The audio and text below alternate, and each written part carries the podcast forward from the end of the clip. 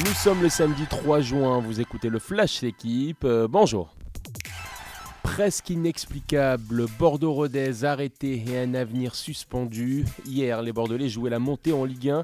Les Ruténois leur survie en Ligue 2. Après l'ouverture du score de Rodez, le match est arrêté.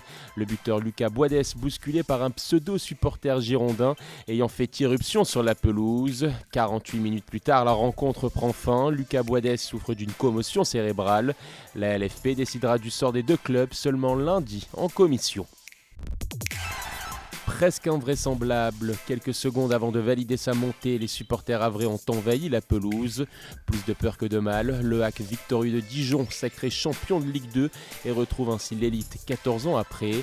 Le Havre accompagné vraisemblablement de Metz, qui compte pour l'heure 3 points d'avance sur Bordeaux, avec une plus grande différence de but.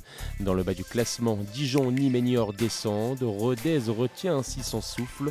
Tokamansi placé juste devant à deux longueurs. Tout est encore possible. Une dernière journée de Ligue 1, cabinet des curiosités. Ce samedi, le quotidien affirme que le PSG va bien se séparer de son entraîneur. L'émir qatari présent dans la capitale ces derniers jours a acté le départ de Christophe Galtier. De leur côté, Nantes et Auxerre jouent leur maintien à distance. Les Auxerrois disposent de deux points d'avance sur les Nantais. Angers, Troyes et Ajaccio sont déjà condamnés. Lille, Rennes et Monaco se disputent des places en Ligue Europa et Ligue Europa Conférence. Ultime enjeu, le titre de meilleur buteur. Mbappé et le Lyonnais Lacazette compte 28 et 27 buts.